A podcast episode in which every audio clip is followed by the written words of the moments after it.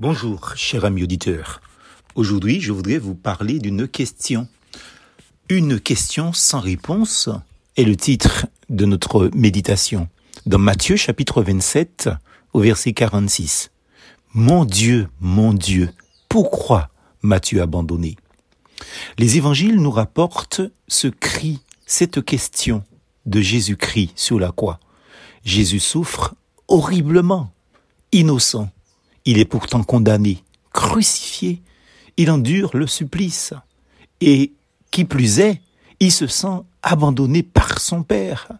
Certes, Jésus connaît la réponse à sa question.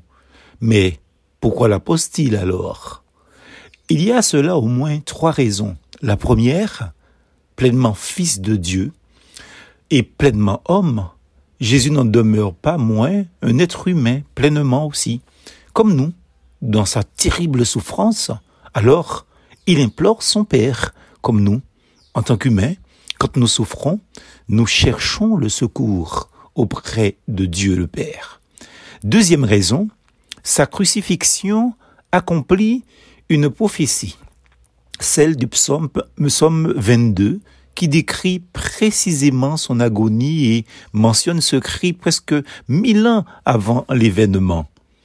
Troisièmement, il crie l'angoisse, il crie l'abandon de Dieu, sans doute pour que nous saisissions mieux la portée de sa mort.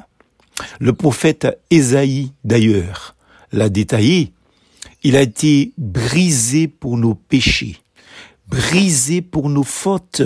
Le châtiment qui nous donne la paix est tombé sur lui. C'est par ses meurtrissures, ses blessures, que nous sommes guéris. Il a subi notre punition et nous sommes acquittés. Il a reçu les coups et nous sommes épargnés. L'Éternel a fait retomber sur lui les fautes de nous tous. Ésaïe chapitre 53 versets 5 et 6. Cher ami auditeur, Jésus sur la croix a connu le pire des pires de l'enfer qui est la séparation d'avec Dieu. Et c'est cela à cause de nos péchés. N'est-il pas digne de recevoir tout notre amour, toute, je veux dire, notre adoration, notre louange? Évidemment, Christ est digne de recevoir tout notre amour en retour. Plus fausse en Jésus.